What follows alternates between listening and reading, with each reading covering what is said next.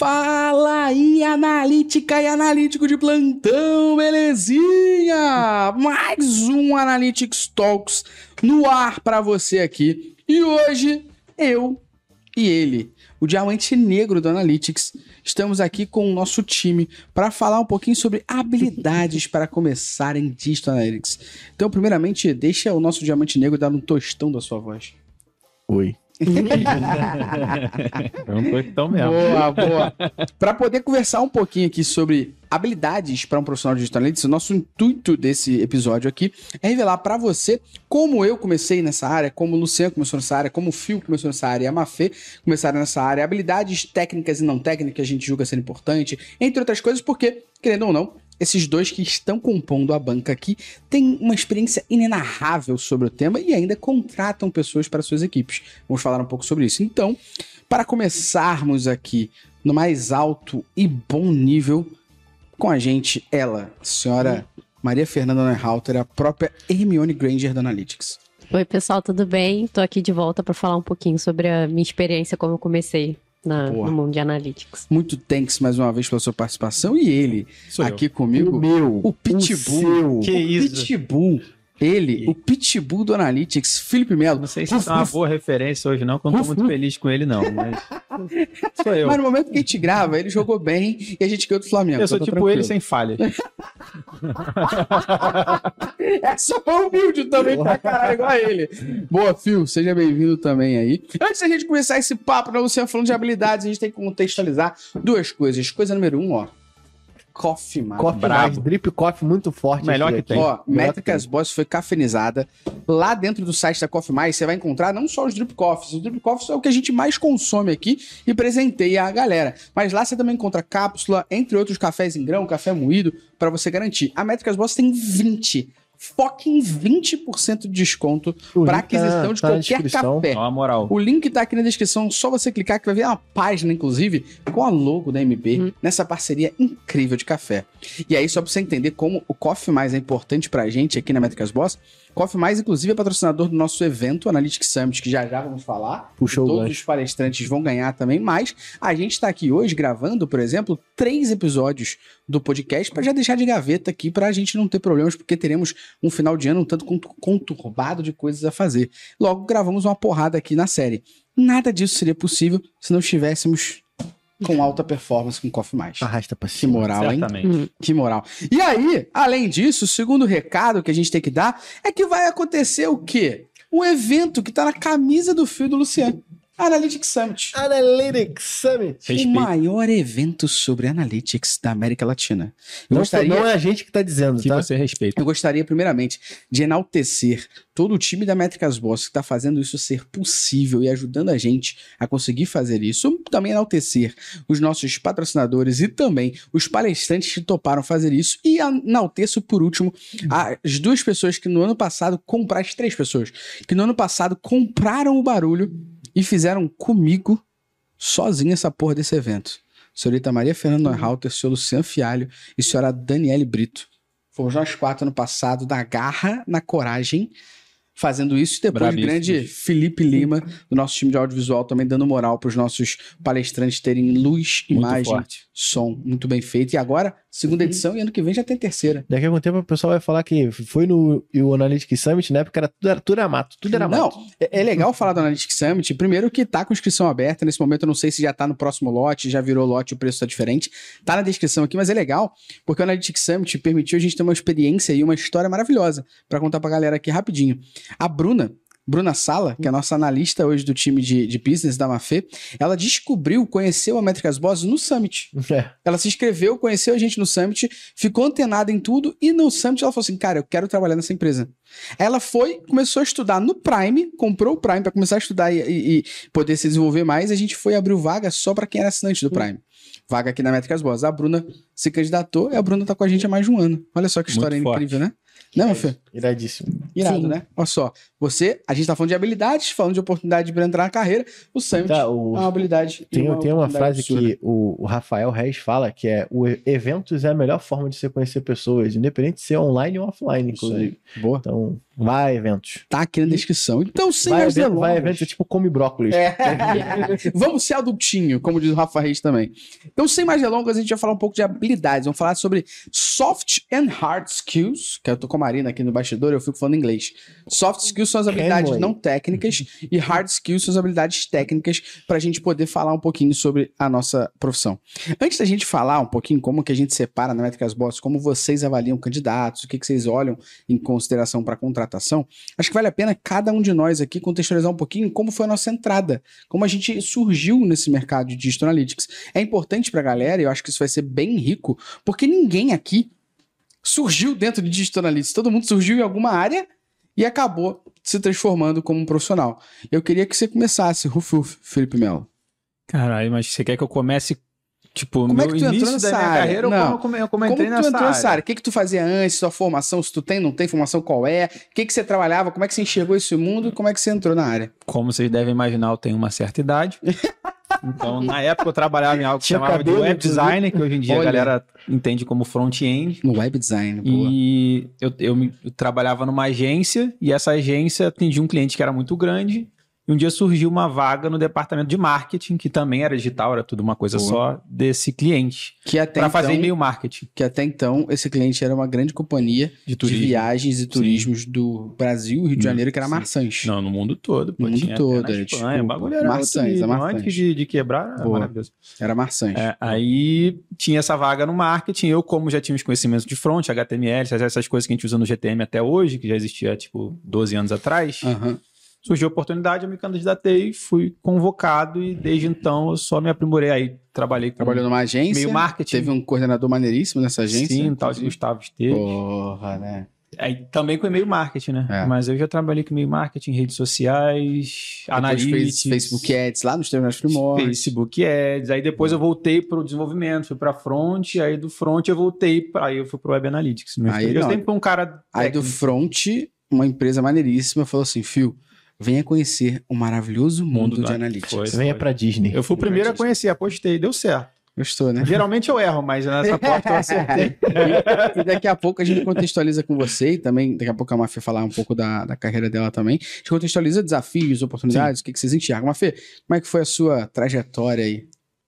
Eu, eu fiz publicidade na faculdade. Eu, eu, quando eu entrei, assim, no primeiro comecinho, eu pensava em trabalhar na parte de criação, agência de publicidade, bem Quase, tradicionalzão. quase todo mundo que faz publicidade, né? É, e, e aí depois eu fui gostando, dentro do que você vai estudando as matérias, fui gostando da parte de planejamento, acabei é, indo para marketing, aí fiz um curso depois que me formei na faculdade, porque você vê marketing de uma forma um pouco mais geral. Aí fiquei um tempo trabalhando com marketing, aquele geralzão, né? Que Uhum. faz, é, faz tanto on, tanto off. Isso já tem um tempinho, então muito.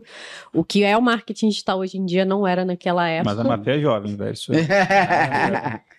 E aí eu cheguei para uma empresa que trabalhava com marketing digital mais propriamente, mas com foco muito em infoproduto, lançamento. Uhum. Fiz um curso com você, que eu entrei lá, na verdade, para aprender mais sobre mídia paga, que eu estava me entendendo, aí estava pensando nesse caminho de seguir na área de mídia paga e gostei muito dessa, do que você falou de, da parte aula, de né, cara? analítica. Ela teve aula com o professor de, de, de, de mídia paga e teve aula com um professor de analítica. Aí o que, que ela gostou mais? Ó, Porra, na né? E, e aí já fui começando a estudar um pouco mais sobre isso porque achei interessante. Acho que eu gostei exatamente de. Que me, me irritava, às vezes, um pouco na publicidade, a gente ficar numas discussões meio sem fim sobre Uhum. criatividade, essa coisa assim, Uhum. meio que sem. E o dado ajuda a direcionar um pouquinho. Perfeito. E aí depois, acho que um ano depois do curso, você me mandou mensagem no LinkedIn, porque eu te adicionei e ficava curtindo tudo que você Parece que, postava. além de tudo, o rapaz é Red Hunter, não é mesmo? E aí entrei mais nessa parte do analytics. Eu já tinha algum conhecimento de marketing digital por trabalhar com isso, aí foi direcionando para essa parte de analisar os dados e tentar trazer ideias em cima dos dados. É, até pra galera ficar ciente, assim, meu intuito do Luciano como professor sempre foi prestar atenção em pessoas muito boas que a gente lecionava, captavam de forma rápida. Tanto que, tipo, a entrada da Manu, também do time da, da Mafê, foi assim. Manu foi minha aluna, chamei, pá, a gente entrou. A entrada da Mafê foi assim. A entrada do Guilherme, que é head do Prime, foi assim. A entrada da Dani foi assim. A entrada de quase todo mundo na MB, é pelo que a gente viu em aula, né? E eu, particularmente, tenho um, um achismo meu, que muito mais é um feeling meu, que é uma sensação, e aí já vale a pena para você que contrata pessoas pensar nisso. A minha cabeça sempre funcionou da seguinte maneira: poxa, se a pessoa pagou do próprio bolso um curso e ela tá desdenhando, não tá nem ligando, não tá nem prestando atenção, imagina o que, que ela vai fazer quando eu pagar pra ela trabalhar. Se com o dinheiro dela ela não tá se importando, imagina com o meu, porra. tipo, era uma visão que eu sempre tive. É. Ponto. Eu falei, não vou prestar atenção, a pessoa só quer certificado, ela não quer trabalhar com isso ou se desenvolver nisso. Nada contra, cada um com o seu. Mas era uma visão que eu sempre tive, até hoje até. É, isso, é, isso é fundamental. você, Luciano? Eu, eu sou formado em nada. eu fiz faculdade de educação física. Da vida. Olha, faculdade da da vida, vida. da vida. Da Na vida. verdade, eu trabalho com tecnologia, mexo com tecnologia desde muito novo, mas profissionalmente, assim, lá para os meus 18, 19 anos, e sempre trabalhei na área de tecnologia por si só, então programação desde back, front-end. E aí eu lembro de precisar pela primeira vez de instalar o Google Analytics numa ferramenta que eu fiz, que foi o iCratch. E aí eu precisei instalar o Google Analytics para poder entender a quantidade de pessoas que estavam acessando até então ele vai. site. Eu não vou contar essa história dar. Não Ele vai dar uma mínima moralzinha? Não, não, não. Que absurdo, eu cara. eu pra conto daqui a pouco. então. Não, não, não. É, e aí eu tive a essa primeira necessidade de instalar o Google Analytics. E aí, logo depois, logo um pouquinho depois, trabalhando numa agência, eu tava até resgatando esse script que a gente fez lá no, no- nessa agência. Tinha um cliente, que era o cliente do Gustavo, que por uma má configuração das nossas URLs no Magento,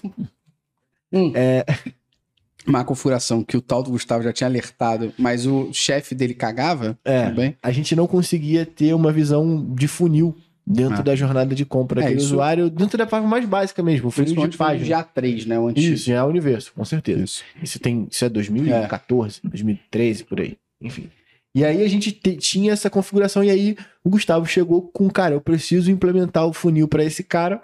Eu sentei e li a documentação do GA, tipo, de cabo a rabo, e aí, ah, arrumei uma solução aqui para poder implementar, que foi Virtual o Virtual Page Page View, e, e aí dali para lá eu nunca mais larguei, sabe? Primeiro que depois que eu li a documentação do GA, eu melhorei muito do que eu tudo que eu fazia de implementação em relação ao GA, e logo depois eu, porra, maneiro que dá para poder eu entender, e acho que essa foi uma grande mudança para mim, que eu passei a entender o quanto as funcionalidades que eu executava dentro da minha, dentro da empresa, dentro da agência, geravam de retorno. Sim. Sabe? Então, ah, eu melhorei aqui é, uma página, eu adicionei um recurso novo que o usuário consegue adicionar o produto no carrinho a partir da home, da vitrine. O quanto que isso trouxe de Uhum. impacto em venda? Eu É consegui medir isso. pensar. E aí eu aprendi a barganhar meu salário em cima disso.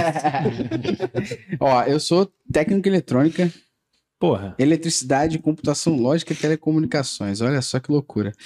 Formado em publicidade e propaganda, e aí a parte legal agora. Eu fiz três MBAs que eu nunca terminei, né? Fiz MBA de pesquisa na UERJ, não entreguei o final, não tenho nada. Fiz MBA de, de marketing digital na faixa, não entreguei os restantes, não fiz porra nenhuma. E fiz MBA de gestão e também não entreguei porra nenhuma, não tenho nenhum dos três certificados, mas estudei e adquiri o conhecimento. Eu tive uma sorte na vida de fazer escola técnica e a minha escola me preparar para o mercado de trabalho. A todo momento ela falava isso. A gente vai te preparar para trabalhar. Escola Técnica Resende Ramel, que inclusive todo ano estou lá avaliando os trabalhos dos alunos de informática. Um beijo para a Escola Técnica Resende Ramel no meu bairro do Lins. Formado lá e com 16 anos eu prestei processo seletivo para trabalhar na Americanas. E trabalhei, achei que consertar teclado e mouse, chegou lá, mandaram analisar o call center, os dados do call center. E ali foi a primeira sensação que eu tive de contato com dados com 16 anos. Trabalhei um ano lá, Shoptime Americanas, saí, fui trabalhar, prestar é, horas de atividades complementares para terminar o estágio do colégio ainda numa empresa de GPS. Nesse momento, eu entrei na faculdade de publicidade e fui trabalhar com SAC 2.0 no falecido extinto Orkut e em suas comunidades de Orkut. Lá eu comecei a tentar entender dados, eu, eu não conseguia ter dados, eu tinha que jogar as informações na mão no Excel para poder ter dados. E aí eu comecei a montar um blog da empresa e o meu querido amigo e mestre, mentor, chefe foda, que me ensinou que é um chefe maneiro, que não é chefe babaca, Jansen. Ele falou, cara, se você vai começar um blog, você tem que saber o que é SEO, você tem que estudar essa porra, você tem que instalar o Analytics para medir as paradas.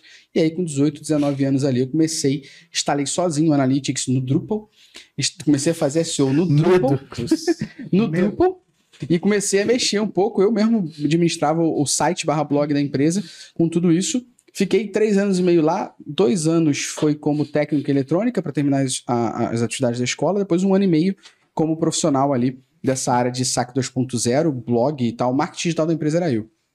De lá, fui ser estagiário na comprafácil.com, e-commerce. E durante um ano eu saí de estagiário para analista júnior, pleno sênior, e eu não mexia com analytics, tá? O que eu fazia muito ali era a parte de relacionamento. Então eu fazia meio marketing, eu fazia a cobra cobrança da agência no Google Ads, no Facebook, eu administrava o banner do site, as promoções, a porra toda. Era um analista de e-commerce como um todo ali. Mas eu descobri que eu tinha um conhecimento de analytics por conta da outra empresa, e eu falei, cara, eu quero ter acesso. E aí foi a primeira vez que a galera do Compra Fácil falou que alguém que tocava alguma loja tinha pedido acesso ao GA que ninguém tinha pedido. Só a área, entre aspas, de front-end lá que tinha acesso. Eu comecei a analisar os dados falei, pô, isso aqui dá errado, por que, que eu continuo fazendo? Comecei a questionar. Falei, pô, por que, que eu mando e-mail todo dia se essa porra não dá resultado? Qual o motivo de eu fazer isso? Comecei a questionar o meu gerente, querido amigo Fábio Mori, e o meu gerente começou a achar interessante aqueles meus questionamentos ali. E aí me jogaram para uma área de novos negócios, onde eu comecei a desenvolver no Compra Fácil novos negócios, como a lista de casamento, a, o site mobile do Compra Fácil, o programa de afiliados. De lá eu fui ser depois um profissional da área de analytics mesmo no Compra Fácil, onde eu tive histórico com isso. Aí depois fui para líder, fui para uma agência e depois é, Métricas Boss como um todo aqui. Mas sempre com essa visão mais analítica, que acho que é um dos pontos que a gente vai bater aqui. É, a ferramenta eu fui descobrindo, mas eu sempre tive a visão analítica, a visão de criticar, perguntar. Então acho que deu para geral entender aqui de forma rápida que ninguém veio da área de analytics, todo Sim. mundo tem uma visão diferente, uma, uma forma de vida diferente até chegar aqui, e a gente vai tentar reunir para a galera a maneira como essa galera pode ter. E acho que o primeiro ponto que seria interessante aqui é que aqui na MP, diferente do mercado, e acho que nesse caso aqui a gente é bem outsider assim, a gente, diferente do mercado, a gente não olha Analytics como uma visão técnica. A gente, inclusive, na empresa como um todo, o nosso serviço não é um serviço de me fala o que você quer, que eu implemento e te entrego um relatório. Me fala o que você quer, que eu implemento uma configuração e acabou. A gente vende isso como business, como negócio, como insights, como execução, como melhoria. E para isso a gente tem uma visão aqui dentro da empresa de ter duas áreas separadas. A gente tem uma área que o Fuel Head, que é a área de tecnologia, que a gente chama aqui de Dev Analytics, e a gente tem uma área, que é a área que é uma Feia Head, que é a área de Business Analytics. E aí acho que seria interessante a gente contextualizar o que cada uma das áreas fazem e a rotina, mais ou menos, da área, as obrigações da área, o que, que a área faz. E eu queria que você começasse, Mafê, falando um pouquinho a rotina da tua área de business, o que, que o time faz, o que, que o time não faz, como é que é a relação com o cliente, para tangibilizar um pouquinho para a galera aqui já algumas habilidades que vão necessitar existir, né? É, falando um pouco da rotina, tem a gente fez uma escolha por entender que é, deixa um pouco mais dinâmico o processo, menos Sim. burocrático, que é o analista responsável por cada cliente também faz o atendimento. Pô. Então tem inicialmente ali você precisa estar tá começando seu dia de trabalho, olhar se teve alguma mensagem do cliente, olhar os e-mails, acompanhar o andamento de alguma demanda que você pediu para alguém no Trello, essa parte uhum. um pouco uhum. mais de organização. É, não tem jeito, acho que qualquer profissional precisa ser organizado atualmente, saber fazer essa gestão do seu tempo e de demandas e dar essa assistência ao cliente. É, e sempre que receber uma mensagem do cliente, avaliar se aquilo é uma dúvida pontual que você pode responder ali naquele momento, se ele está pedindo uma análise que você vai ter que avaliar dentre as suas demandas qual o prazo. Então tem essa.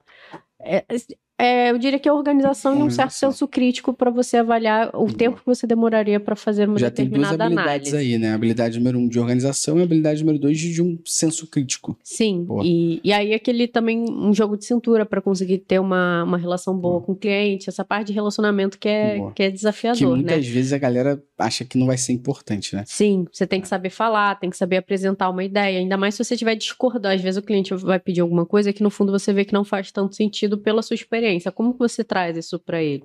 Como que você demonstra ali que você fala isso de uma forma amigável até o momento que às vezes você tem que ser é. um pouco mais duro, dependendo do Até mesmo porque no nosso caso, especificamente, diferente talvez de um profissional que trabalha em uma empresa com analytics, no nosso caso, nós somos é. uma consultoria. Sim. Então o cliente, muitas vezes, ele vai dizer coisas que cabe a gente dizer tá errado, não é por aí. Mas no final o negócio é teu. Se você achar que tem que ser, é contigo mesmo. É. Mas a gente tem muitas vezes que se impor no nosso pensamento, porque se a gente não falar, cabe é, muito o cara bem não contrata cliente, a gente pra é. gente passar a mão na cabeça não, dele. E né? cabe muito ao cliente depois, se a gente não falar nada, argumentar pra gente. Pô, mas vocês deixaram eu fazer. É. Vocês não falaram nada. Exato. E aí, quando vai pra parte de análise, propriamente, a gente. Na, isso é dinâmica da métricas, né? A gente Uhum. tem cliente semanal, quinzenal ou mensal, e nessa frequência a gente sempre apresenta um relatório de análise do período que a gente está olhando.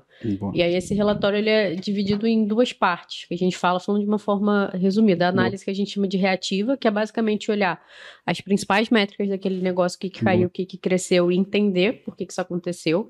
Que aí é uma análise muito mais descritiva. A gente Sim. não tá. É uma, é, não está trazendo uma tá super descrevendo, ideia ali, mas é, às vezes o cliente, na, na loucura do dia dele, que tem um monte de coisa para fazer, ele Talvez não para para olhar. visto, é. Então, ali a gente tra... fala muito de e-commerce, né? Traz visão de venda, aí vai ver desempenho de canais, quais foram as campanhas do período, essa coisa um pouco que às vezes um cliente até um pouco mais maduro nem precisa que a gente traga isso. A gente É. tem clientes que nem pedem para ver. Que a gente até Esse- chama isso de obrigação, né, Mafê? A gente É. só tá fazendo a obrigação, que é trazer pro, pro cliente o resultado das ações que ele fez e justificar um pouco pra ele ali. Por que, que deu certo, por que, que deu errado, e até aí é o que E- você falou muito bem, que é reativo.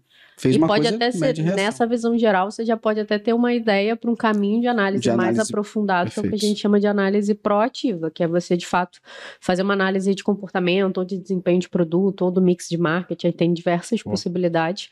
E aí você vai fazer um diagnóstico e tem que trazer uma proposta para ação depois. Esse é o, acho que é o mais desafiador, é onde demora mais. Então, ah, Uhum. você consegue. é, qual o tempo que você leva para fazer uma determinada análise? Isso é variável, porque às vezes Uhum. o insight vem muito rápido, às vezes, porque ali é o momento que você tem que Perfeito. parar, olhar os dados e exercer a sua criatividade, junto Perfeito. com o conhecimento do negócio. Perfeito. E aí esse é o, acho que é o ponto mais desafiador que a gente tem, que a gente está sempre pensando em como melhorar, como incentivar a criatividade da equipe, que vai ser um- uma coisa eterna, porque você- vai praticando.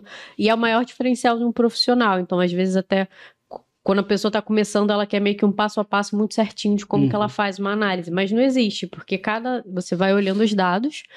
Você tem que só ir se questionando, tentando Perfeito. entender, porque pode o caminho de uma análise vai ser muito variável. É. do comportamento Vão que você está vendo até ali. métodos ali, acho que vale a pena É. só ressaltar pra galera duas coisas que são interessantes. Foi no episódio de podcast que a gente fez, um com a própria Mafê, que foi como contar a história com dados, que é a Mafê e o Nélio Xavier, e um outro podcast que a gente gravou também com o nosso time de business, que é com a Manu e com a Bruna, que foi o episódio de Data Discover, que é o nosso Uhum. framework ali pra fazer análise proativa, né?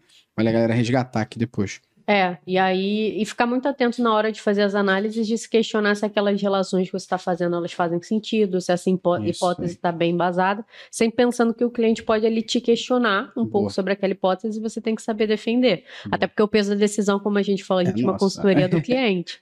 No final, Boa. ele que vai bancar É se vai executar ou não. Então, a gente tem que saber defender bem a nossa, a nossa análise. E aí, dando um zoom out que a Mafê falou pra ficar claro pra galera, pra você falar a rotina, Fio.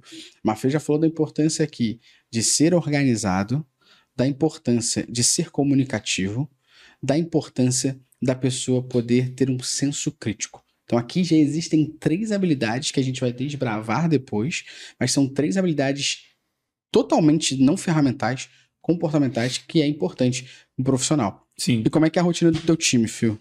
Vamos lá. É, o meu time de tecnologia, a gente, por formação, não exatamente por formação, mas por curiosidade, por aperfeiçoamento, a gente, a gente atua com a área de desenvolvimento, né? Hum. Nossa e dos clientes. Então, a gente é a galera de tecnologia de fato.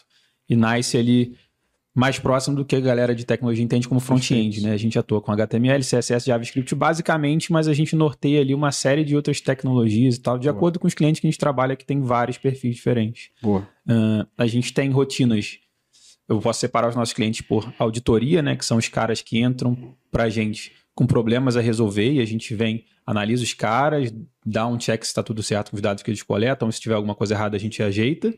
Alguns desses clientes, eles se tornam consultoria, ou seja, a partir do momento que está tudo Uhum. correto, eles passam para a equipe da Mafê e eles têm os acompanhamentos, como a Mafê falou, quinzenais, mensais, enfim. E durante esse período a gente dá suporte a eles, então se algum problema eles tiverem durante esse tempo, ou se alguma coisa nova, seja uma implementação de um parceiro, implementação de um recurso, Uhum. é a gente que atua na configuração, na configuração dessas, desses recursos. E a gente tem, tem também os clientes de suporte, né? Que são clientes que têm um contrato com a gente, onde sempre que eles precisam implementar alguma coisa ou corrigir um problema somente, eles entram em contato, a gente vai lá e faz esse- esses, atua nesses, nesses Boa. pontos específicos.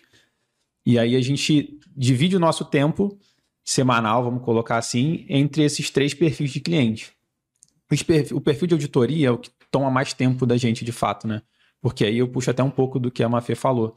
Eh, além do, do trabalho técnico que a gente faz, a gente tem uma rotina de conversar com cada um desses clientes ao menos uma vez por semana. De novo relacionamento aqui. Então, além do, do desenvolvimento técnico, a galera precisa ter uma desenvoltura ali e um pouco de atendimento ao cliente, né? Trocar uma ideia com Perfeito. esse cara, apresentar tudo que a gente fez durante a semana E de evolução. principalmente é, se desenvolver do ponto de vista é, técnico de uma maneira que ele consiga explicar, explicar que ele faz. aquilo dali que é. Porque assim, a gente trabalha e esses perfis de clientes, eles Uhum. têm.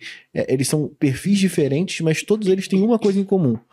É, esses caras não têm o domínio da tecnologia. Total. Então, é, é, é, uma, é algo que a gente tenta desenvolver demais Uhum. aqui dentro do nosso time. É, cara, você precisa explicar e criar analogias, sabe? Então, a gente tem que é, meio que desenvolver um rolê de, tipo, o cara Cê- explicar isso, desenhar Você e... tem que fazer de uma maneira que a pessoa entenda. Então, aqui, no que Exatamente. o Phil já está falando, a gente já vê de novo a importância de saber se relacionar com o cliente. Sim. E número dois, a importância de uma oratória. Tanto Total. pro time da Mafê quanto pro time do Phil aqui também. total. Que eu tenho que saber falar de uma maneira que o outro me entenda. Porque se eu falar de uma maneira que o outro não me entenda, só vai gerar ruído e eu não consigo. Então, a comunicação. Principalmente na área de aqui. tecnologia, Sim, porque exato. é, é, gera muito ruído quando o cara não entende Ah. e não tá na mesma página que a gente. Boa. Porque é, se esse cara não tá na mesma página que a gente, a gente dá um passo para a próxima semana de auditoria e ele não entendeu o que aconteceu aqui, vira uma bola de neve. É. Sim. Essa é uma habilidade que a gente vai bater depois, que é a habilidade de fazer perguntas. E daqui a pouco a gente bate nessa Sim. habilidade aqui também, porque acho que o importante no que a gente está trazendo aqui é diferente do que talvez do que a área de desenvolvimento vende muito para o mercado, que é, olha, você tem tarefas, bota o fone no ouvido, não precisa falar com ninguém, Não é o nosso trabalha o dia inteiro. Eu, durante um bom tempo, fui assim quando eu É, era programador. Mas na nossa área, Não em digital analytics especificamente, não. Porque, no mínimo, se for da área do Fio, o Fio vai ter uma. O, o- o Fábio e o Jarbas vão ter reuniões com a Bruna e com a Manu. A Bruna e a Manu precisam explicar para eles o que elas necessitam de configuração de uma maneira que eles entendam. E eles precisam explicar depois para Manu e para e pra Bruna, de uma maneira, a configuração que eles estão fazendo, por que, que eles estão fazendo daquele jeito, para que elas entendam. Sim. Então, existe uma comunicação Sim, e oratória sim, por trás disso que é mega importante. Pelo menos na nossa área especificamente aqui. Não, total. E aí a gente tem esses perfis de suporte e consultoria que são mais tranquilos. Eles Uhum. funcionam mais ou menos como você falou. De, são demandas, a gente pega uma demanda, executa e entrega. Isso, porque existe o time da Mafê de Assim, business Que, que Trazendo faz, outras nesse coisas, caso, a, Mafê, isso. a equipe da Mafê faz esse front com o Isso, cliente. Agora, a auditoria, que é o nosso, Direto com nosso coração, é, cada, cada membro da nossa equipe ele tem uma série de filhos ali Uhum. que ele herda do início ao fim. Então, o cliente ele entra, ele entra como um projeto para gente e a gente analisa o site do cara, o negócio do cara de forma geral, Uhum. Entende o que, que ele tem de problemas, ou às vezes o cara não tem um problema, mas ele não tem nada e a gente tem que gerar para ele um cenário que Sim. não existe de análise. Sim. Então a gente começa a desenhar esse processo e semanalmente a gente vai entregando para ele as evoluções até que a gente no final conclua Perfeito. entregando um cenário 100% pronto para as análises de acordo com a necessidade que ele tem. Então aqui já deu para entender algumas habilidades que vou reforçar de novo, que acho que foram as três que ficaram mais explícitas aqui para a gente daqui a pouco debater um pouco mais, que é organização, comunicação e senso crítico. Três habilidades que você, para as duas áreas, mesmo a gente sendo dividido, Sim. é mega importante. E aí, trazendo um pouco sobre isso, eu queria falar de soft skills, né? Que são as habilidades não técnicas. Quais são as habilidades não técnicas que vocês acham importantes ou julgam ser importantes para a galera desenvolver? Sei lá, exemplos, né? Curiosidade, entender contexto, saber fazer pergunta, mentalidade analítica. O que, que vocês, como profissionais, olhando, fazendo até uma autocrítica, vocês desenvolverem vocês para evoluir, se tornarem os profissionais que são hoje, e o que, que vocês olham também para uma pessoa que está entrando e fala assim, pô, essa pessoa tem isso, isso e aquilo, e o resto eu consigo desenvolver. Sim, eu acho que eu vou, vou colocar talvez três habilidades no balaio só. Mas em termos de análise, oratória e. É, vou, vou colocar nessas duas. tipo, às vezes a gente chega, às vezes a gente se depara com problemas onde o cliente de fato tem um problema, mas ele não sabe explicar tecnicamente o, Uhum. o que é aquilo. Como é que a gente corrige, o que, o que a gente tem que mexer para acertar aquele lance. Então, acima Então- de tudo, o cara tem que ter uma capacidade de interpretação Exatamente, muito grande. exatamente. É. Essa, essa contexto. seria a terceira. Entender exato. contexto. Então, antes da gente executar, a gente precisa entender qual é a dor do cara, qual é o problema do cara, desenhar meio que uma solução para aquilo e depois aplicar. E uma coisa que o Luciano fala muito, e é uma rotina nossa, que com certeza ele vai ficar feliz quando eu falar disso, a gente sempre documenta tudo que a gente faz. Boa. Então, É, esse, esse é um ponto bem importante. Acho que, assim, como soft skill, o cara conseguir interpretar, ele é além do entender contexto. Porque quando a gente trabalha com tecnologia Boa. e o cara não entende o porquê que aquele problema está acontecendo, Uhum. ou pior, ele nem sabe que aquele problema está acontecendo, é, a gente tem que interpretar com uma pergunta que a gente faz no kickoff quais são os desdobramentos daquilo. Uhum. E aí, por exemplo, e aí existe essa pergunta dentro do nosso processo de, de auditoria: qual é a sua maior dor? E aí o cara vai, Sim. a gente fala, e, a gente faz o disclaimer para essa resposta. É, Você tem que chorar o máximo que você conseguir, para eu poder conseguir transcrever isso tudo em tecnologia, para a gente poder resolver os no problemas. time de Sim. business, né? Eu acho que a curiosidade e também o lance de você estudar bastante, ainda mais no nosso caso, que a gente lida com diversos perfis de cliente, diversos tipos de negócio, é muito interessante também, porque às vezes o cliente chega pra gente com um problema que na verdade não é um problema. Sim, É é só só falta de que- entendimento. né? Exatamente. Você, Mafê? Tudo que foi falado aqui Uhum. eu concordo. É, até essa parte de organização, de oratória que a gente falou antes, ela acaba entrando do soft skill. Para o analista que vai trazer insight, a curiosidade é muito importante de você que você tem que fazer pergunta o tempo todo, e até mesmo se questionar se a sua hipótese Boa. faz sentido ou não. É, Vontade, é essa questão de estudar, porque você É. tem que você tem que entender a sobre área, diversas né? áreas, né? Você tem que saber de produto, de usabilidade, de marketing, um pouco de tecnologia também para conseguir falar com, com o time de tecnologia, pensar Acho que em toda área se estuda muito, né? Nenhuma É. área as pessoas param de estudar. A medicina muda, o Sim. direito muda e tal. Mas a nossa área é muito, muito nova frente a essas outras mais tradicionais, né? Então, hoje, quando você olha a medicina, lógico que a medicina tem evoluções absurdas, mas até você ter acesso a essa evolução que existe, foram anos que as pessoas testaram, implementaram, Pesquisando, pesquisando. A nossa área não. processo. Porque a nossa área, principalmente que é uma área um pouco mais comercial, vamos dizer assim, né? A gente tá falando de negócios aqui em sua maioria. O que acontece é, da noite pro dia, o Google tomou a decisão de descontinuar uma ferramenta e lançar uma nova. Todo o conhecimento que você tinha lá, você vai ter que ter de novo. Agora, para uma nova ferramenta que foi lançada, é, tecnologia. Ah, eu lembro disso na época que lançaram o HTML5.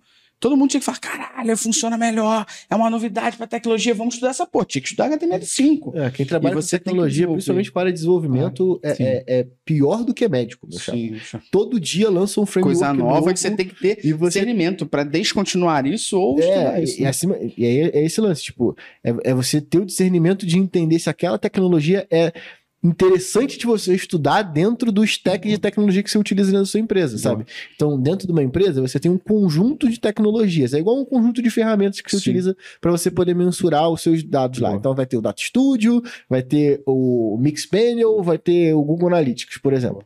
E aí, esse é o seu stack.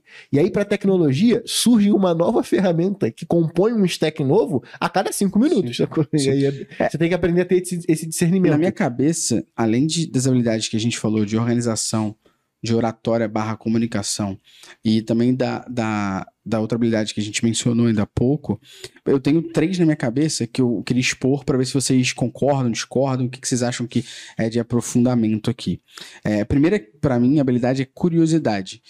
Eu digo que curiosidade pelo seguinte: quando eu abro, por exemplo, a curiosidade ela vem junto com, para mim, a segunda habilidade, que é o questionamento. É ser questionador.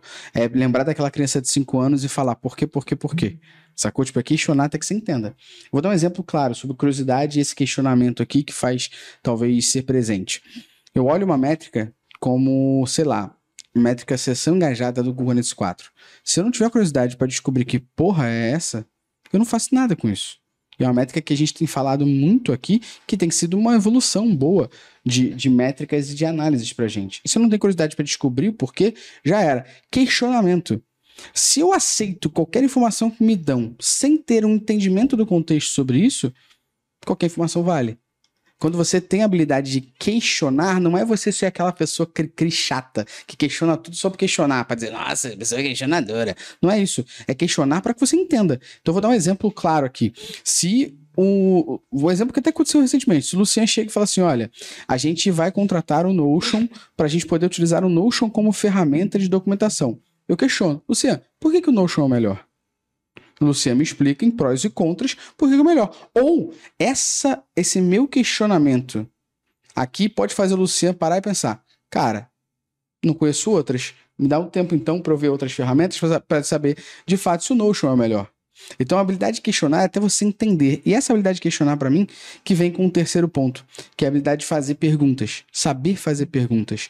E essa habilidade não é você perguntar qualquer coisa, é você fazer perguntas. O exemplo que eu dei aqui agora, nem de analytics, Luciano fala, a gente vai passar a usar o Notion para documentação. Eu devolvo para ele. Por que, que o Notion é melhor? O que eu quero despertar no Luciano para essa decisão é que ele entenda o seguinte: você analisou outras ferramentas? Você sabe através de que argumentos que o Notion é melhor? Qual o motivo que você analisou para o Notion ser melhor? E ao mesmo tempo eu, Gustavo, vou ter o discernimento de entender o porquê o Notion é melhor. Então é a gente fazer perguntas. E essa habilidade de fazer pergunta é muito importante. Eu vou contextualizar ela daqui a pouco sozinho aqui. Mas eu queria entender do lado de vocês se vocês acreditam que ter essa, essa curiosidade, esse questionamento aqui de questionar as coisas para entender, vocês julgam ser importante em qualquer área que tange aqui Digital Analytics. Eu acho demais. Eu só acrescentaria uma coisa que eu acho que motiva isso. Legal. Que é a proatividade. Legal. Sevirologia também. Ainda mais pra gente que, que hoje é comum, né? Mas a gente é meio que pioneiro nesse lance de home office. A gente trabalha com isso Sim, há muitos nove anos. anos já. E sem proatividade, trabalhar de casa é, é difícil. Esperar Então, a demanda chegar para executar. Exato, você Ah. fica esperando a demanda, você espera um problema para corrigir. Eu acho que quando a gente tem a capacidade e se move para antecipar os problemas, você economiza muita energia e dor de Legal. cabeça em resolver esses problemas depois. Boa. Sim, é, curiosidade, questionar a proatividade, essencial, e civirologia que você vai adiantar pensando assim, nós do lado da, da análise, né? Às vezes, às vezes o cliente já tem muitos questionamentos e é até mais fácil, você já tem ali uma pauta perfeita para uma reunião, Boa. até, até às vezes para mais. Mas às vezes o próprio cliente não sabe muito bem o que pedir, então a gente tem que ter essa proatividade de olhar e falar assim, olha, eu identifiquei que isso aqui é relevante para o seu negócio e eu vou trazer essa, Boa. trazendo essa proposta de análise para você. Boa. E aí, dentro da análise, tem o questionamento, a curiosidade, e você também conseguir encerrar de uma forma propositiva. Boa. Você não Uma ser, ação, ser né? prolixo. Você ser ob- Objetivo. objetivo. no que você está fazendo e trazer, olha, então, com base nisso tudo aqui, eu estou propondo isso aqui e eu espero esse resultado. Boa. Então, tem essa. Ter uma ação é- final, né? Dar um. Falar, é isso. E, e acho que também um, um- cuidado que as pessoas têm que ter é o cuidado de fazer correlações esdrúxulas, né? É ter um- uma habilidade de fazer correlações que façam sentido. Cara, um exemplo claríssimo aqui que eu dou, que foi até um exemplo que eu mostrei pro nosso time de business num dia. Mas assim, ó, eu vou mostrar pra vocês. Falei com uma Fê, Mafê, vamos combinar aqui. Eu não faço análises toda hora para nossos clientes e tal, mas vamos fazer o seguinte, ó, eu vou pegar uma análise do Prime e vou fazer uma análise mostrando pra galera como eu contaria essa análise aqui. E a gente pegou a- o GA, eu nem abri, né? Lembra, Mafê? Eu falei, Mafê, eu vou fazer do meu jeitão aqui, vou nem montar nada de estúdio. Vou abrir o GA aqui e mostrar pra galera de uma forma que eu conte a história e chegue na conclusão.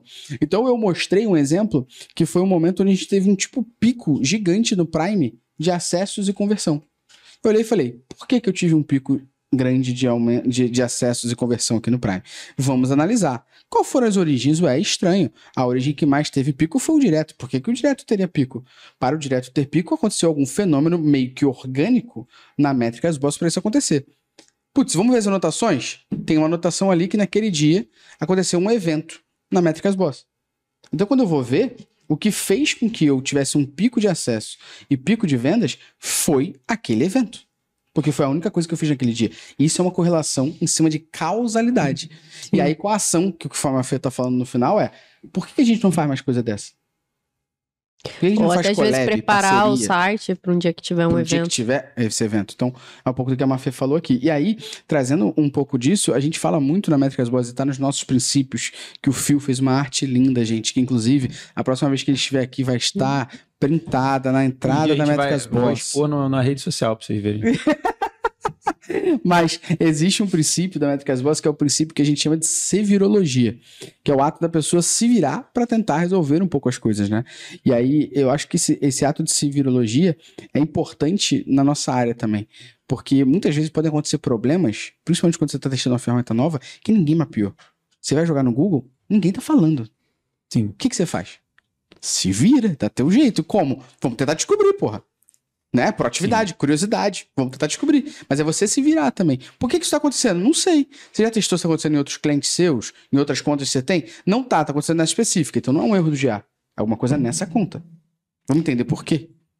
E fala, essa parte de virologia, a gente usa muito ferramenta de dash e às Sim. vezes ela tá um pouco mais lenta, assim. Sim. Às vezes acontece, você tá ali, uma coisa que você faria em cinco minutos, você demora muito mais. Então Sim. você precisa, ah, não tá dando erro pra puxar e alguma questão da plataforma, ainda mais, por exemplo, da atitude GA4, que ainda estão se entendendo na, na relação entre eles.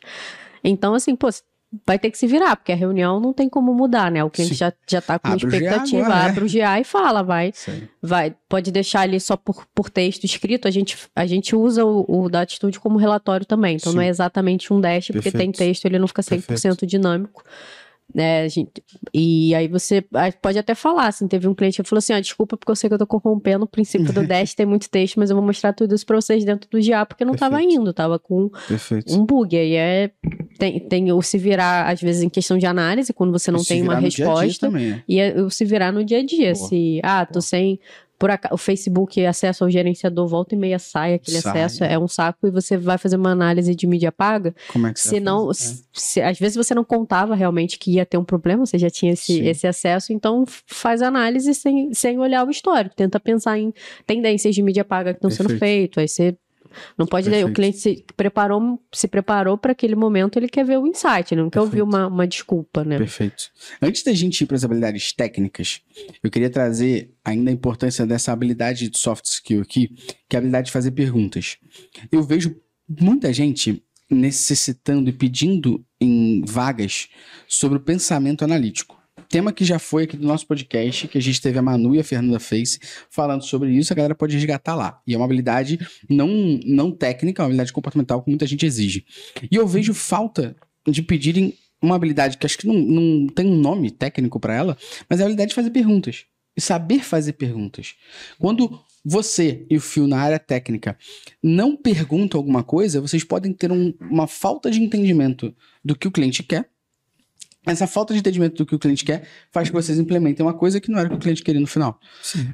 A falta de, de, de, de fazer pergunta no time de business da Mafê vai fazer com que a gente entenda, talvez, o que o cliente quer de uma forma totalmente equivocada, traga uma análise que talvez tenha investido muito tempo para isso e o cliente falou assim: não era bem isso que eu queria. Como que vocês entendem e como que, que vocês fazem na prática para exacerbar mais essa habilidade de fazer boas perguntas? E se vocês concordam ou discordam, que isso é uma habilidade importante. Eu digo isso porque a Mafê tem uma, uma frase que é muito boa. Fala aí, Mafê, sua frase, por favor. É, é a do briefing? É do briefing. A qualidade da entrega depende da qualidade do briefing. A qualidade da entrega depende da qualidade do briefing. Só que se o briefing for algo frio, que a pessoa só escreveu, mandou para algum lugar, realmente vai ter interpretação. Mas até antes da gente fazer, cabe também a gente questionar e tentar entender. Mas por que, que você quer isso? Qual o motivo de ser isso? Qual o objetivo que você quer? O que, que você vai fazer com essa informação? É a gente questionar para que a nossa qualidade de entrega seja melhor e que ninguém perca tempo. Vocês acham que essa habilidade é uma habilidade importante para o nosso profissional? E como é que vocês trabalham no dia a dia? Se existe uma forma que vocês enxerguem da pessoa exacerbar ou trabalhar melhor essa habilidade de fazer perguntas? Eu acho super importante e acho que é um desafio que a gente tem diário, assim, eu converso muito com a equipe sobre isso, porque a gente pode dividir as nossas demandas em geral sobre demandas que são muito diretas, tipo, ó, implementa tal coisa em tal página. Isso aí não tem questionamento, é pegar e executar. Agora, tem demandas que exigem um, um pouco mais de análise e de perguntas, como você falou. Tipo, às vezes o cara, o cliente, ele chega até a gente, pô, tem um problema porque os meus dados de transação não batem com o Facebook, sei lá Uhum. antes de eu pensar em executar, em eu analisar sair o código e abrir GTM, código Uhum. e tal, eu preciso entender o que, que o cara tá fazendo, o que, que ele tá perguntando, por que, que ele chegou a, esse, a, a essa conclusão de esse pra erro ele, e né? É, que o que que mais acontece na gente nas reuniões é quando o cara começa a viajar muito, eu falo, cara, me diz qual dado que você precisa. Sim. Qual é, a, qual a resposta que você espera? Ah, eu, o que eu preciso entender é isso, isso, isso. Beleza. Então esquece tudo que você falou, porque o que você falou não mensura o que de fato você está querendo.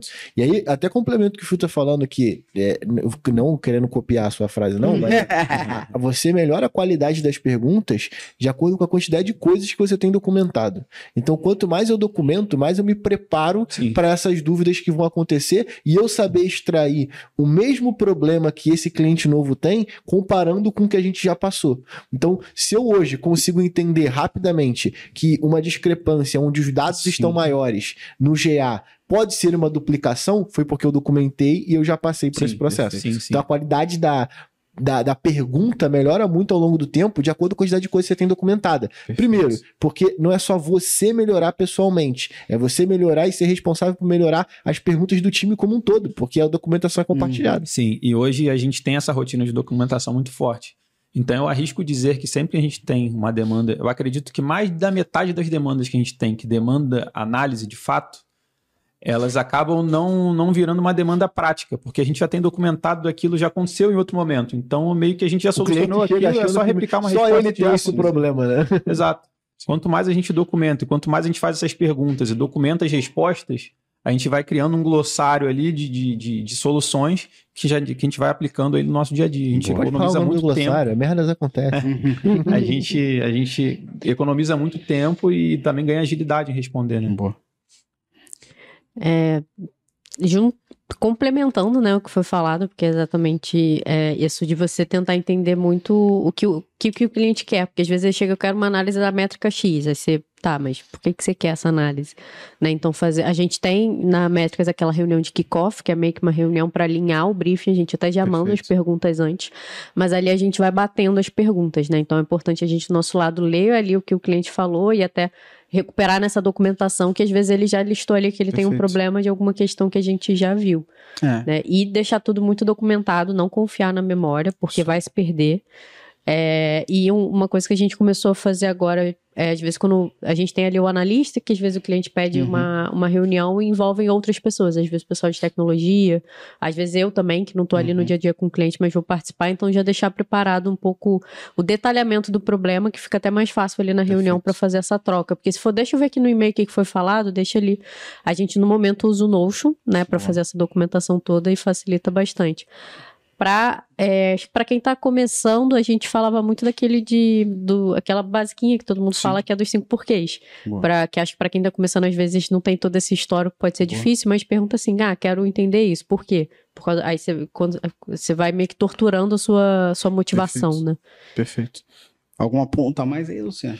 Não, é, a gente tá falando sobre hard skill e soft skill, sendo hard técnico e soft algo que não é técnico, mas Sim. é, isso por padrão, é hard ele vem muito mais como uma, algo obrigatório e, Sim, e sim, soft sim. vem como algo que não é obrigatório para o cara poder trabalhar na área. É- E aí, nesse caso, eu colocaria nesse aspecto questionar, É, saber fazer pergunta é é hard obrigatório. skill, irmão. O cara tem que Não, saber. porque a hard skill eu tô chamando de habilidade técnica. Sim, né? é, Soft exatamente. Sim, comportamental. abrindo meu coração aqui É. na hora de contratar alguém, inclusive eu levo muito mais em conta essas que o Luciano colocou como Sim, hard do que técnico. Porque a gente tem o Prime, O a gente você tem outras coisas ensina. para desenvolver a pessoa. Exato. É aquilo ali que é difícil. Eu, eu anotei aqui um, pon- um pouco da minha forma, tentando fazer uma autocrítica da maneira como eu acredito que, que eu faço a habilidade de questionar, né? É, primeiro ponto para mim é quanto mais específica a minha pergunta para o meu cliente, melhor. Então, quanto mais eu especificar para ele é. Então, o que você quer saber é a quantidade de pessoas que abandonam a página XYZ antes de comprar? Porque ele vai falar sim ou não. Então, quanto mais específico eu perguntar, melhor para ele. Quanto mais a resposta for sim ou não, É, melhor. as minhas perguntas elas devem ser mensuráveis. Mensurar justamente para eu ter noção daquilo que eu quero. A pergunta que a gente faz para o nosso cliente, ela também tem que devolver para a gente o que a gente precisa de mais informação. Sim. E acho que o, o- o último aqui, penúltimo situação de fazer, da habilidade de fazer perguntas é, as perguntas que a gente devolve para o nosso cliente, elas têm que ajudar a gente a qualificar melhor aquilo que a gente quer entender ou desqualificar para você falar, não, então não é isso que ele quer. E por último, devolve o seguinte, então é isso que você quer? E deixa a pessoa confirmar. Porque quando você fala, então é isso que você quer, a pessoa tá falando, não. Então, calma aí que eu não entendi. deixa eu Ela te fazer tem ainda uma última. Ou então, Deixa porque, assim, confirmar é, é, pedido, é tipo assim, é, é tipo a confirmação do pedido. Eu confirmar, realmente eu pedi cheddar sem cebola. Sacou? tipo, deixa eu confirmar, é isso. Porque é uma validação daquilo. E você não vai perder tempo. É melhor você perder o tempo alinhando expectativas e deixando elas as mais possíveis alinhadas do que você errar. A expectativa é a mãe da É a merda. lei do programador preguiçoso. Quanto mais tempo você planeja, menos Isso tempo aí. você passa a executar. Não, e lembra sempre disso. A expectativa é a mãe da merda. Se eu não alinho ela, a pessoa vai achar que recebe uma Lamborghini Gallardo, como diria o Akon, e eu vou entregar um Fusca. Sacou? Tipo, Pô, entregar um Fusca pra quem tá esperando uma Lamborghini galera, é é feião. mas ao mesmo tempo, eu posso. O cara pode estar querendo. A menina pode estar querendo receber um Fusca e eu entrego a Lamborghini. Exatamente. Ele Acontece fala, não, bastante eu também. só queria um Fusquinha. Exatamente. Uma coisa A simples, gente- tu entregou A algo mirabolante. dentro do processo de auditoria fazer algumas modificações estratégicas justamente porque a gente acabava entregando muito mais do que o usuário ia utilizar no dia a dia dele. Então agora a gente só entrega para o É. usuário aquilo que exatamente ele quer Boa. de ter de análise. E sabe? Aí, pra gente trazer já a pergunta sobre habilidades técnicas, Por isso mim, que não faz sentido taguear todos os cliques do elemento. pra gente falar um pouquinho das habilidades técnicas já, pra mim é keep it simple. Tipo, deixa isso simples. Quanto mais simples possível, melhor. Depois que você deixou isso simples, investiu menos tempo, deu resultado, aí você vai amplia a tua análise, deixa isso melhor e tal. A gente mesmo aqui na Métricas Boss, a gente vai fazer uma apresentação pra uma grande emissora é, sobre dados que eles utilizam e tal. E o que a gente tem alinhado aqui com o time de vendas, a primeira ideia é só vai levar um esboço. Porque se eu levo, inclusive, meu pacote final do que eu vou entregar para essa grande emissora, essa emissora vai olhar e falar assim: se ela tiver gente capaz, fala assim: então, eles entregaram justamente o que eu queria. É. Agora deixa que eu faço. Não, eu vou falar: ó, tá vendo? É possível fazer, são essas informações que você gostaria. Então, aqui, é isso? É, então, ó, o projeto é esse, custa tanto. Então toma um cheque aqui. É isso aí. Certo. Boa. Então, falando agora de habilidades técnicas. O que, que vocês acreditam que são habilidades técnicas que tem que desenvolver? Tem que saber. Você, Mafia, o que, que você acha, pessoal? Cara, beleza. As habilidades técnicas muitas vezes eu vou desenvolver. Mas tem um mínimo aqui que se não souber, fudeu, dependendo do cargo que eu tô contratando. Sim. É, aqui falando no contexto da métricas que a gente, é, quando você pensa em digital analytics, tem muita, muitas áreas, né? A gente Uhum. Que trabalha muito com na prestação de serviço com os clientes, você tem que ter conhecimento de, de marketing, de produto, de usabilidade, porque Boa. isso vai facilitar o seu processo de análise, até para você conhecer o negócio em si que a gente está falando e trazer ideias que façam sentido. Uhum. Então, vai ter que estudar sobre isso. Até outras coisas assim. é, a gente che- chega a olhar muito de CRM, às vezes de SEO, mas a gente não é especialista nessa parte. Acho que o que a gente, que tá bom ruim. o né? que a gente é o que a gente acaba tendo que ter um pelo menos na de experiência assim nesse momento pode ser daqui a um Uhum. tempo muito seria esse- essas três áreas né produto marketing e usabilidade e, e também precisa saber, entender um pouco como funciona a parte técnica. Não é você ali que vai mexer no código diretamente, mas você tem que entender como demandar.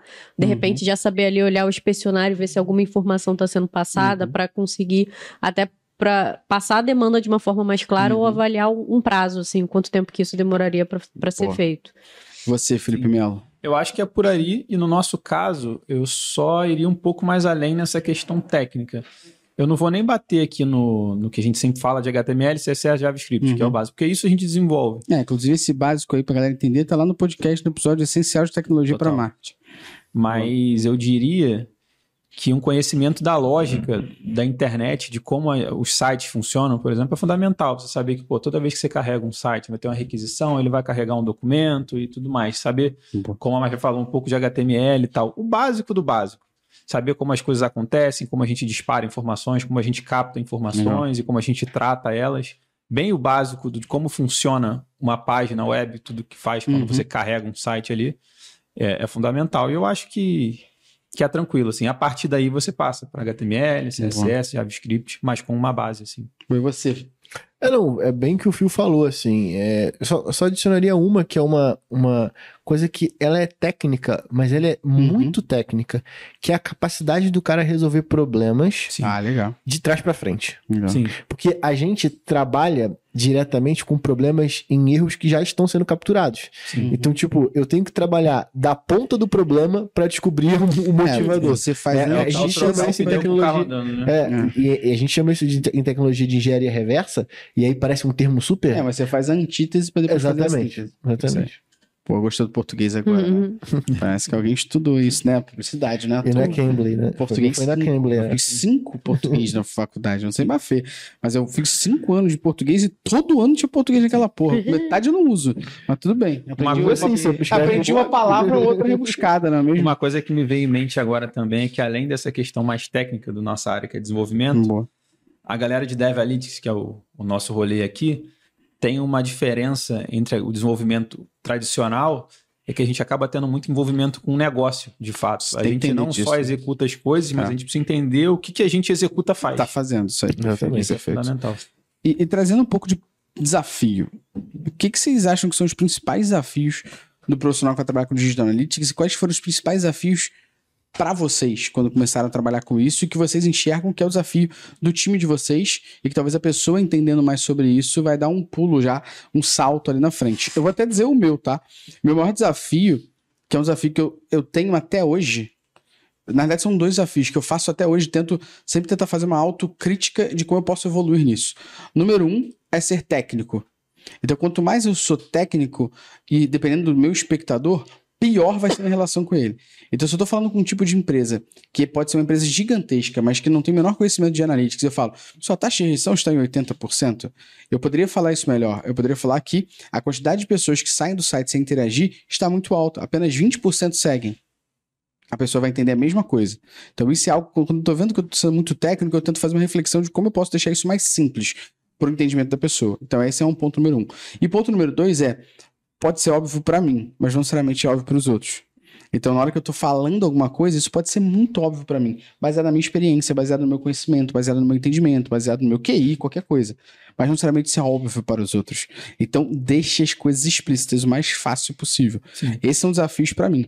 Porque muitas vezes, quando você não deixa explícito, pode ser que você achou que a pessoa entendeu. Mas será que ela de fato entendeu? Deixe isso explícito. Com uma ação final, um verbo ali que te ajude a auxiliar isso. E torne isso simples. Deixe a pessoa entender cada vez mais simples para você. Ah, mas ali eu tô falando com 10 pessoas. Nove são técnicas, uma não.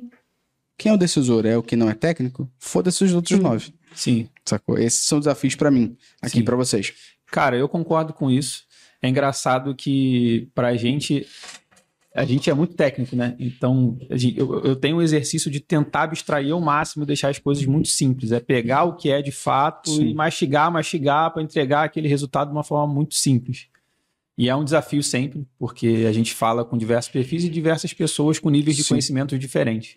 E é um desafio a gente entregar, porque não basta eu, eu passar o meu conhecimento da forma que eu entendo, eu tenho que suprir a necessidade de entendimento de cada uma daquelas pessoas. Então, isso é sempre um desafio. Sim. E Nesse outro- caso, você é o responsável pela interpretação do cara. Então, Exatamente, se você explicar de uma exatamente. maneira muito técnica, o cara não vai entender, você Porra não atingiu o seu objetivo. Ela objetivo. pode até dizer que entendeu e balançar a cabeça, Que é o que mas não é o que a gente quer. A gente É, quer aquele ela momento Pode uau, né? ela pode estar Tipo, dizendo meu que Deus. entendeu por uma vergonha. É, é muito mais fácil. Tá. É, é porque assim, a galera tem o mito de falar de uma maneira rebuscada e quanto isso vai gerar algo- autoridade. Não, Mas se a cara. pessoa não entender, só tem que entender, porque eu prefiro muito mais o que o Phil falou. É uau, o cara, tipo, ah, tá, então é isso, do que, tipo, o cara balançar a cabeça e falar Sim. que entendeu. Ah, e, e às vezes as pessoas querem falar de uma forma difícil para parecer inteligente.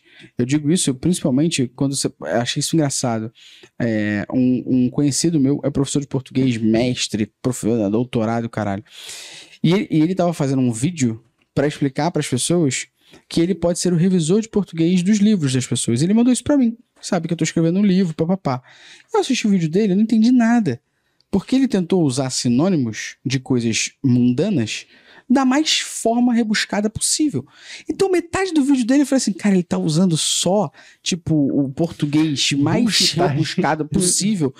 Que eu, que possivelmente poderia contratar o serviço dele de revisor do meu livro, não vou contratar, porque eu não entendi porra nenhuma. Sim, Ele tem que ter a linguagem que faça o consumidor entender. Esse é o ponto. sim. Uma coisa que eu acho. Ele pode falar assim, desculpa, com outros mestres. Sim. Se ele é um professor de mestrado e tá falando com pessoas, ele pode falar assim. Sim. Agora, ele tá falando comigo, que é uma pessoa que não é mestre dessa porra, não é nada de português, e talvez vá contratar o serviço dela, ele tinha que falar de uma maneira que eu entendesse. Sim, uma coisa que eu acho foda também que eu pensei aqui, que é algo que eu e o Luciano a gente já debate há muito tempo, porque a gente está muito tempo nessa, e ele é muito mais técnico e há muito mais tempo do que eu. Uhum.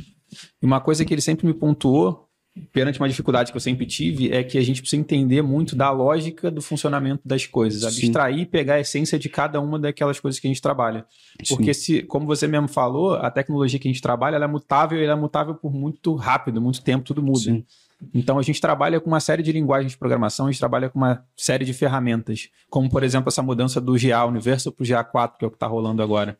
Quando a gente entende o porquê de cada uma daquelas ferramentas, a gente vê que o que muda é a forma de analisar, mas a análise e o uso da ferramenta em si é, É o mesmo. mesmo, o fim é o mesmo. Porque a ferramenta é o meio. Então, quando a gente entende para que aquilo serve, para que cada ferramenta de mapa de calor, por mais que seja diferente, ela serve, o que, que a gente espera Uhum. dela, não importa a ferramenta ou a linguagem que a gente vai trabalhar. A gente, vai, a gente tem Boa. capacidade de pegar, dominar e fazer com que seja. Boa. Você, Mafele?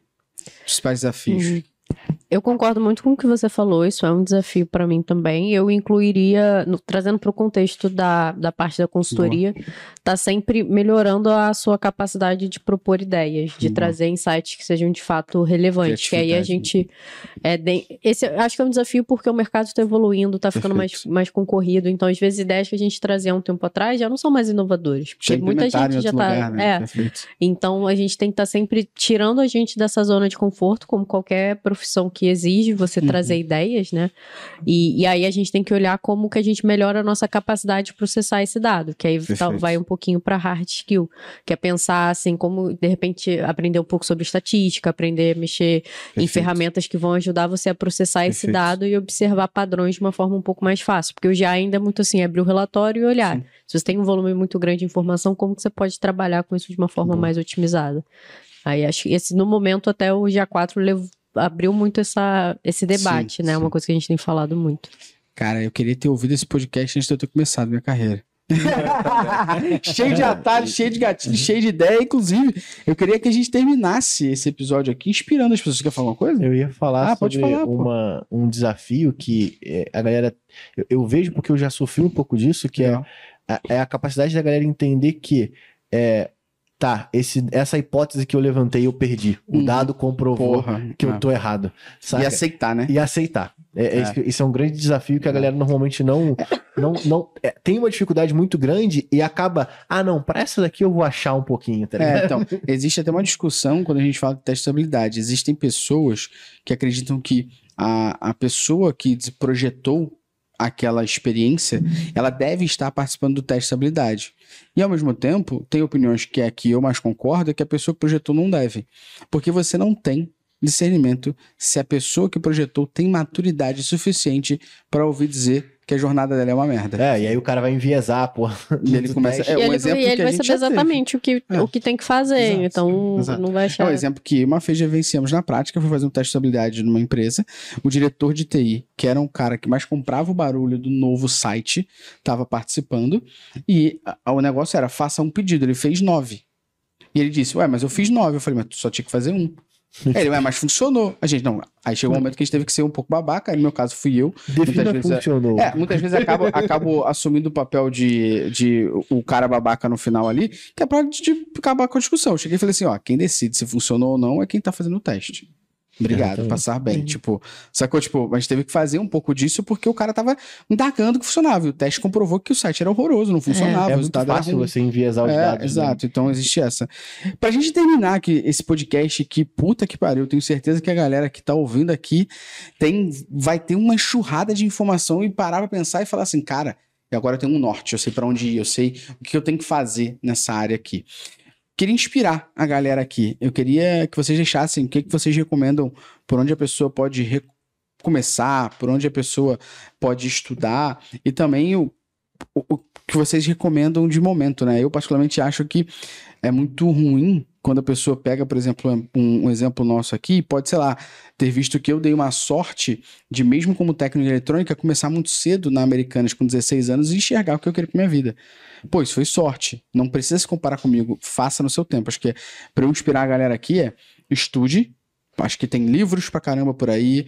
É, livro pra mim é a forma mais barata da gente adquirir conhecimento. Tem livro pra caramba por aí. Tem podcasts incríveis como esse aqui. Tem canal do YouTube. Tem blog Sim. que você pode estudar no seu tempo. É claro que, na minha opinião, nada vai substituir o conhecimento que alguém pensou como método de ensino para você.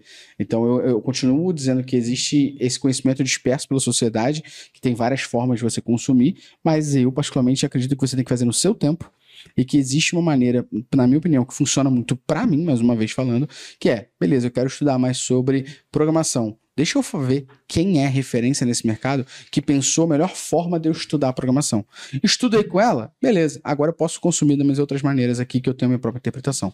O que para vocês é aí é uma forma de inspirar a galera para começar, por onde começar? Eu acho que eu acrescentaria, além do estudo, a prática. Principalmente pra gente. Tipo, às vezes quando a gente estuda muito, principalmente no movimento, e não pratica, a gente tem muita dificuldade em assimilar aquilo que a gente está estudando. Boa. Então, eu acho primordial que a gente pratique aquilo que a gente estuda. Seja em projetos pequenos ou até simplesmente para testar mesmo. Legal. E além disso, uma coisa que eu acho muito foda que eu demorei para entender é fazer contato com as pessoas, porque Networking, né? exatamente, às vezes a gente tá trocando ideia, Isso a galera um tá benefício assistindo, a gente não. Sim. em algum lugar. Você tem Sim. professor, você tem. né? Além de, de- não só a galera assim do dia a dia, mas, pô, a gente, a gente vê muito isso. O Luciano fica super feliz quando uma galera que assiste ele no YouTube entra em contato com ele às vezes pra tirar uma dúvida. Eu também me amarro nisso, sabe? Essas pessoas são muito mais acessíveis do que parecem. Então, isso inclui a gente, inclusive. Boa. Não- às vezes não, não tem porque você ter dúvida ou vergonha. Tipo, pô, se tu tá engajado no conteúdo, é bom até pra galera que tá produzindo. Faz contato com essa galera, porque a gente aprende com vocês Boa. também. É, a galera traz umas buchas pra mim que são absurdas. E, é, e aí, é, é até o complemento que eu ia fazer sobre comunidade mesmo. Participe das comunidades, é, acima de tudo, sabe? Você tem comunidade no Facebook, e aí eu tô falando de conteúdo gratuito. Não tá com grana pra você poder investir em você?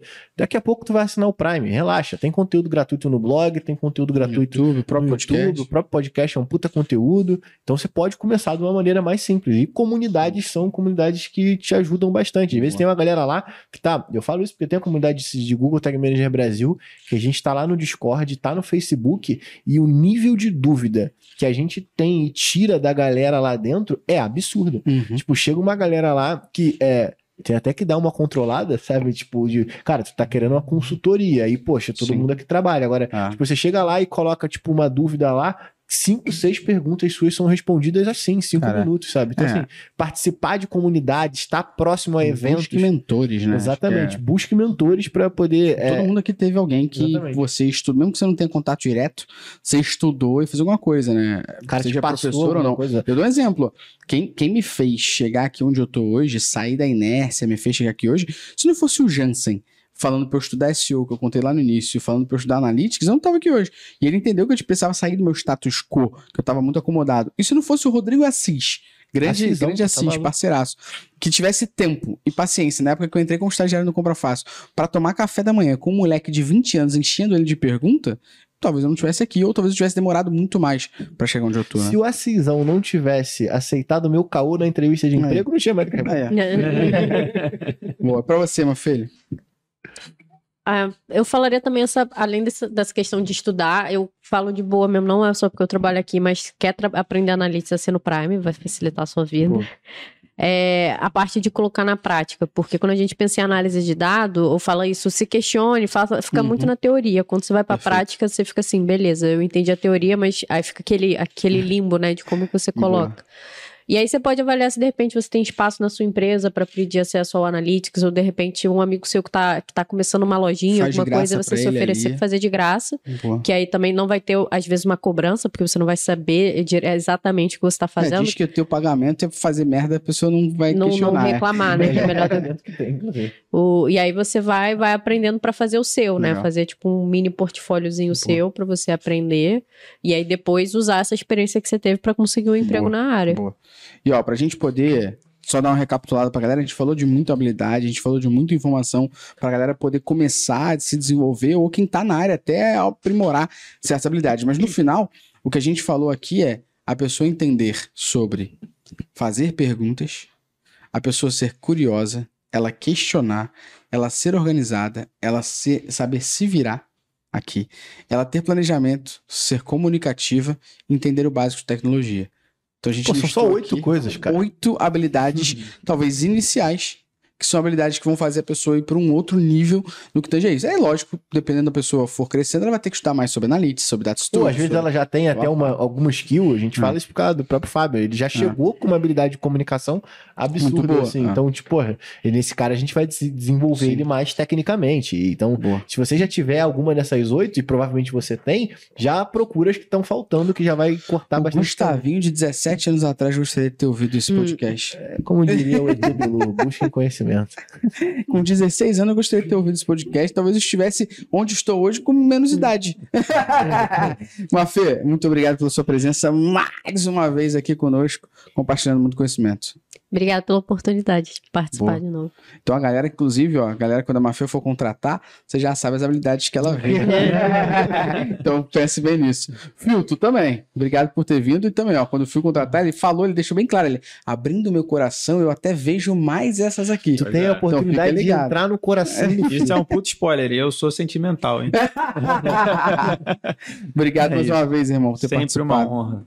E aí, Diamante Negro? Fechou. Mais um, não esqueçam, cupom de desconto 20%, Boa. Coffee Mais E se inscreva no Summit. e se inscreva de Summit. Você que ouviu a gente até agora, muitíssimo obrigado. Não esquece, tá no YouTube? Dá like, se inscreve aqui no canal e compartilha isso com mais gente que você acredita que deve estudar, quer se inspirar, quer entrar na área. Beleza? Se você tá ouvindo no Spotify, também dá cinco estrelas e compartilha com a galera. A gente tá aqui, ó, com a meta ousadíssima de chegar no top 10 de tecnologia. E a gente tem certeza que todo o conteúdo gratuito que a gente promove aqui com muito carinho e dedicação, movendo todo um time aqui na Métricas Boss, ele pode ajudar como já ajuda muita gente. Então ajuda a gente a chegar em cada vez mais gente. Compartilha isso com seus amigos, compartilha isso na sua empresa, compartilha isso com a sua equipe, compartilha isso com aquele teu amigo que tá perdido sem saber o que fazer da vida e quer uma profissão. Compartilha. Tenho certeza que vai ajudar muita gente, beleza? Muito obrigado, um abraço e até o próximo. Valeu!